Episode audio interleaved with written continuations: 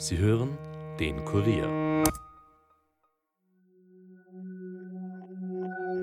Hallo bei den Fakebusters. Mein Name ist Armin Arbeiter und heute tauchen wir ein in ein geheimnisvolles Großreich. Ein Reich, von dem alle architektonischen Errungenschaften unserer Kultur herkommen. Damit meine ich nicht etwa das alte Ägypten, Griechenland, Rom, nein. Ich meine Tartaria, ein gigantisches Reich, das plötzlich, vor 200 Jahren, aufhörte zu existieren. Und niemand, außer ein paar Helden im Internet, lehrt uns diese Geschichte. Warum? Und was hat eine ordentliche Portion Schlamm damit zu tun? Bleibt skeptisch, aber hört uns gut zu.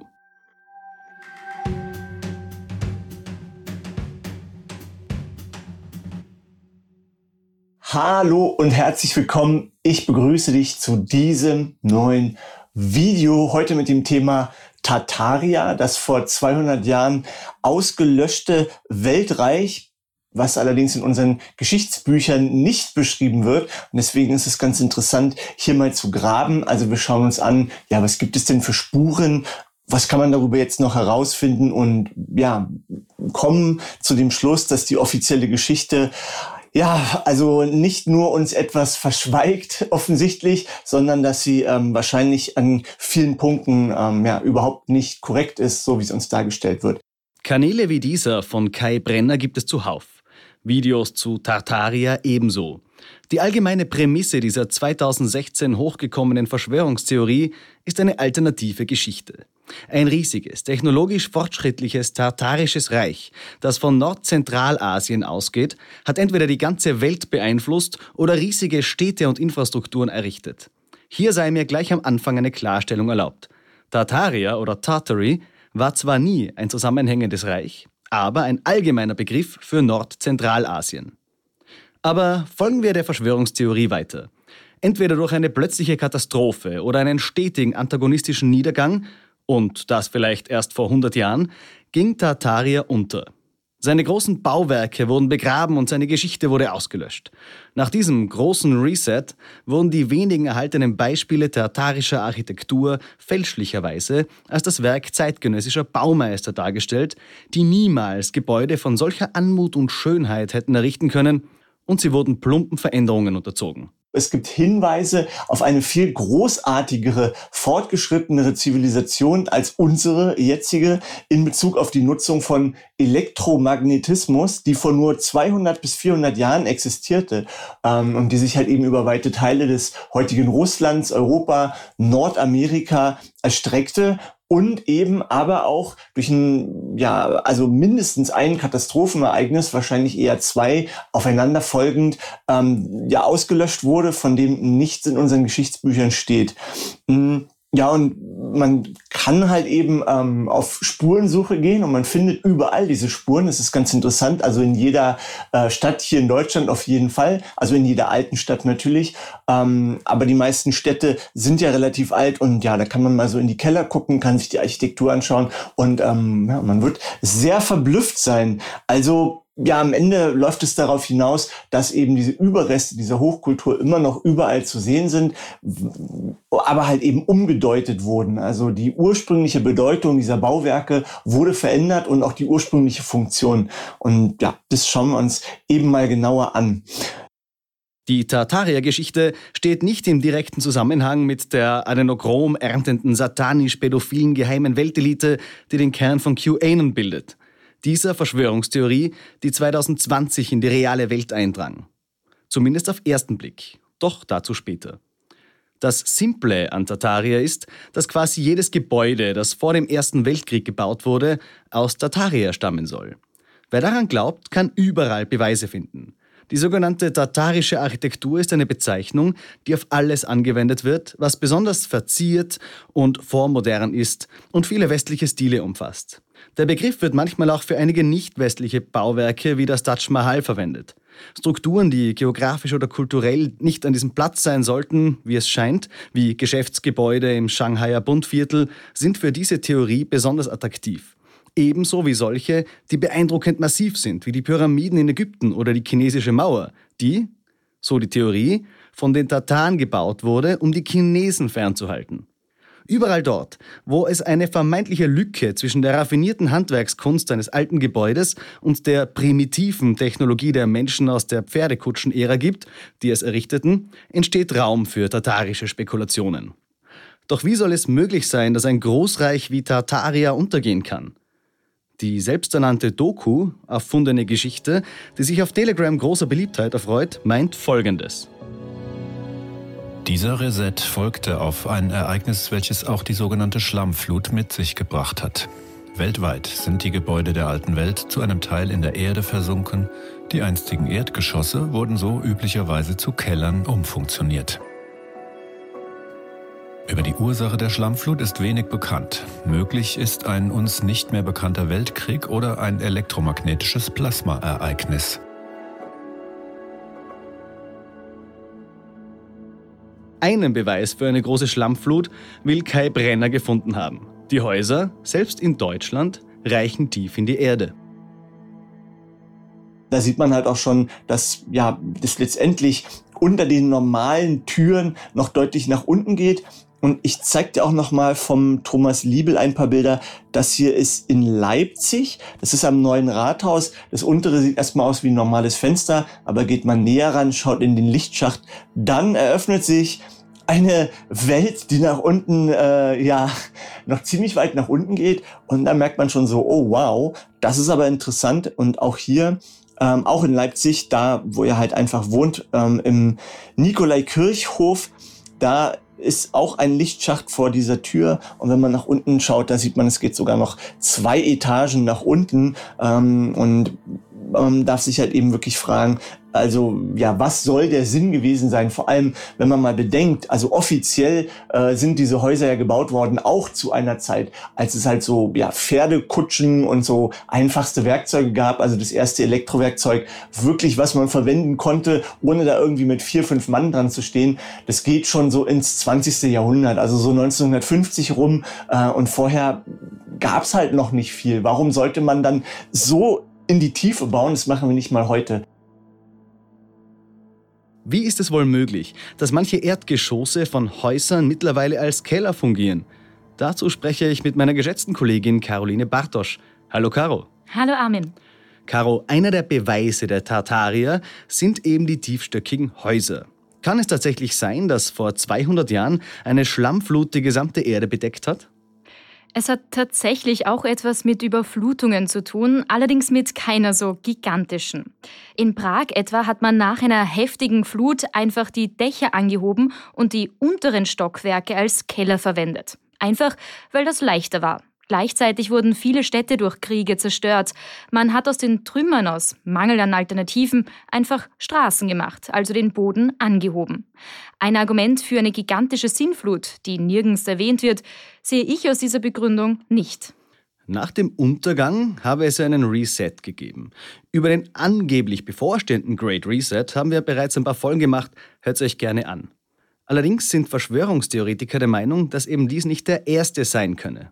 Also wir hatten mindestens zwei große Resets. Wenn man so schaut bei den Ureinwohnern, ähm, die sprechen eher von noch mehr Resets, also von äh, in der Regel fünf zum Beispiel. Mm, und die werden oder die wurden dann praktisch in der offiziellen Geschichtsschreibung umgedeutet, zum Beispiel als Pestepidemie. Ähm, ja, und 1700, also 1350 war diese Pestepidemie und 1700 bis 1800 muss ein ja, zweiter Reset stattgefunden haben, also praktisch ein Ereignis, was technologisch, kulturell ähm, ja die damalige Zivilisation zurückgesetzt hat, äh, um dort und das ist halt eben seine Aussage und auch seine Kritik daran, ein anderes Gesellschaftssystem zu installieren, in dem halt eben ja die die äh, das Kollektiv Mensch besser kontrollierbar ist. Ähm, ja, und äh, eine neue Ideologie sozusagen verankert wird und dadurch halt auch das Bewusstsein der Menschen komplett ja umzuwandeln. Die industrielle Revolution hat es ja nach Ansicht der vergessene Geschichte Doku nie gegeben, sondern auch das war nur ein großes Komplott, wie wir hier hören. Wir müssen davon ausgehen, dass die herrschenden Kräfte den Verlauf der industriellen Revolution zeitlich rückdatiert haben, um ihren explosiven Charakter etwas zu entschärfen. In Wahrheit wurde das in Anführungszeichen neue technologische Wissen, nämlich binnen weniger Jahrzehnte von einer kleinen Elite, die primär von Rom, Vatikan, Venedig, London und Washington aus operierte, auf die Menschheit losgelassen. Caro, ist ein solcher Reset vorstellbar? Im Grunde sagen die Tartarier ja nichts anderes, als dass Kaiser, Kirche und Aufklärer Anfang des 19. Jahrhunderts unter einer Decke gesteckt haben müssen, um das zu verschweigen und ein neues System aufzubauen. Das ist schon insofern völlig absurd, als dass es zu diesem Zeitpunkt erbitterte Feindschaften und Konflikte zwischen das ist schon insofern völlig absurd, als dass es zu diesem Zeitpunkt erbitterte Feindschaften und Konflikte zwischen diesen Institutionen gab. Man denke nur an die Französische Revolution, die Bürgerliche Revolution 1848, die großen Zerwürfnisse zwischen Bürgertum und Adel. Sehr skeptisch sind die Tatarier ja dann, wenn es um unsere alten Gebäude geht. Man könne doch nicht so schnell Universitäten wie etwa Harvard in den USA im georgianischen Architekturstil errichten. Naja, vor der industriellen Revolution waren Arbeitskräfte billig, sodass die Bezahlung von Handwerkern für die Herstellung aufwendiger Mauerwerke, selbst für relativ bescheidene Bauten, keine so großen Kosten verursachten, wie es etwa heute der Fall ist, wo die Preise für Arbeitskräfte höher und Stahl, Beton und Glas billig sind. Deshalb sehen wir heute so viele dieser Materialien in Gebäuden und so viel weniger filigrane Terrakotta. In tatarischen Kreisen wird hartnäckig bestritten, dass öffentliche Gebäude wie Schulen und Postämter jemals mit monumentalen Proportionen und eleganter Ästhetik gebaut wurden. Darüber hinaus weigern sie sich zu glauben, dass öffentliche Architektur jemals in einer Zeit der Großzügigkeit und des Überflusses gebaut worden sein könnte. Dies spiegelt sich in ihrem Erstaunen über die doppelhohen großen Lobbys und gewölbten Türöffnungen alter Gebäude wider, die sie als Artefakte betrachten, die nicht für uns bestimmt sind. Einige Theoretiker vermuten, dass die alten Tataren Riesen waren. Es wird ja in vielen dieser Videos behauptet, dass unsere Gesellschaft seit der industriellen Revolution nicht viel weitergebracht hat, was ja auch ziemlich absurd ist, wenn man nur an Raumfahrt, Internet, Medizin und so vieles mehr, mir fällt jetzt gerade noch das gesamte Fliegen ein, äh. Im Endeffekt trauen die Tatarier unserer Kultur und vor allem der Architektur also gar nichts zu, oder? Äh, ja, diese Missachtung der unter Anführungszeichen wahren Geschichte der Architektur geht einher mit einer umfassenderen Ablehnung dessen, wie billig und kommerziell die Kultur im Allgemeinen zu sein scheint. So ist eine der Überzeugungen der Tatarenliebhaber, dass die aufwendigen temporären Pavillons, die für die Weltausstellung des späten 19. und frühen 20. Jahrhunderts gebaut wurden, in Wirklichkeit tatarische Hauptstädte waren. Sie halten es für unwahrscheinlich verschwenderisch, dass jemand diese prächtigen Komplexe mit ihren kanalierten Säulen, Kuppeln und Giebeln aus Gips, Handfasern und Stroh errichten würde, wie es etwa bei der Weltausstellung 1893 in Chicago der Fall war. Nach tatarischer Überlieferung handelte es sich bei diesen Städten um antike Monumente, die vereinnahmt wurden, um eine gefälschte Weltgeschichte zu lernen und mit dem Verkauf von Popcorn und Riesenradfahrten ein paar Dollar zu verdienen. Nach den Weltausstellungen wurden sie laut Tatarien abgerissen, um das Werk der wahren Erbauer zu zerstören. Das geht so weit, dass man an eine weltumspannende Kultur glaubt. Man kann sagen, dass mit dem Ersten Weltkrieg nicht nur die klassische Architektur, sondern auch die Innovation aus der Welt verschwand. Vor der Industrialisierung gab es nur eine einzige Form weltweit hochentwickelter Architektur, heute bekannt als Historismus oder Revival-Architektur, da laut des offiziellen Narrativs so gut wie alle dieser Bauten erst im 19. Jahrhundert entstanden angeblich als Rückgriff auf antike griechisch-römische architektonische Strömungen, Neogotik, Neorenaissance, Neobarock und so weiter. Die Grundprinzipien dieser Bauten waren immer dieselben und ihre Qualität unerreicht. Ist diese einheitliche Architektur ein Hinweis auf eine einheitliche, vereinte Kultur und Zivilisation, die erst vor kurzem in einzelne Königreiche bzw. Nationalstaaten zerbrach? Und gerade das ist richtig absurd, indem sie auf die Auslöschung einer alten Kultur durch eine expandierende imperiale Macht hinweisen, stoßen die tatarischen Gläubigen wieder auf etwas Reales, aber sie verwechseln die Protagonisten. In der europäischen Kolonialzeit schwärmten die westlichen Nationen über den gesamten Globus aus unterwarfen und destabilisierten zahlreiche nicht weiße Zivilisationen und bauten viele Beispiele dessen, was heute als tatarische Architektur gilt, um diese Siege zu feiern. Wir sehen hier also eine leicht widerlegbare Geschichtsverdrehung, die gelinde gesagt unsere Kultur nicht zutraut, schön bauen zu können. Und ganz ehrlich, wenn ich mir so manche Bauwerke moderner Architektur anschaue, kommt mir auch schon oft das Grausen. Ist diese Verschwörungstheorie also im Grunde harmlos? Hm, das würde ich so nicht sagen. Diese Geschichtsleugnung bietet natürlich wieder Raum für Reaktionäre, Rassisten und auch Antisemiten. Bei der Durchsicht von Videos und Diskussionen stößt man auf alle möglichen anderen Themen. Neben Befürwortern der flachen Erde, Impfgegner und 5G-Angstmachern ist auch von antisemitischen Verschwörungen des Bankenkartells und Holocaustleugnern die Rede. In einigen tatarischen Geschichtsbüchern werden die Völker Zentralasiens, wie etwa das Mongolenreich von Genghis Khan, als rothaarige, blauäugige, weiße Menschen dargestellt, als unter Anführungszeichen Seidenstraßen-Arier. Außerdem ist man sich sicher, dass vor der industriellen Revolution Energie frei zugänglich war und die Weltelite diese Errungenschaft zurückhält, um die Menschheit zu unterjochen. Da kommen ganz schnell die bösen Zionisten ins Spiel. Doch zum Thema Energie werden wir eine eigene Folge machen. Darauf freue ich mich, liebe Caro. Danke dir für dein Wissen und deine Zeit und bis zum nächsten Mal. Gerne, Armin. Fassen wir noch einmal zusammen. Im Kern spiegelt die Theorie die Angst davor wider, wie schnell sich die Dinge verändern. Wenn Sie die heutigen Stadtlandschaften betrachten, sehen die Tartarier-Gläubigen einen unheimlichen und befremdlichen Ort voller abstrakter Monolithen, die in einem kurzen Zeitraum aus dem Nichts entstanden sind.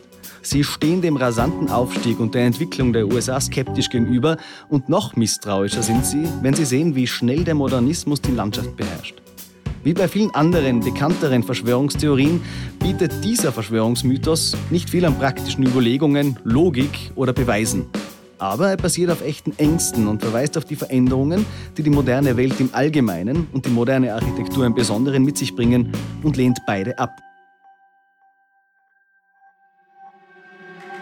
Das war's für heute von den Fakebusters. Mehr Informationen zu diesem Podcast findet ihr unter www.kurier.at slash fakebusters. Wenn euch der Podcast gefällt, abonniert uns und hinterlasst uns doch eine Bewertung in eurer Podcast-App und erzählt euren Freunden davon. Fakebusters ist ein Podcast des Kurier. Moderation von mir, Armin Arbeiter, Schnitt Dominik Kanzian, Produzent Elias Nadmesnik. Weitere Podcasts findet ihr auch unter www.kurier.at slash podcasts.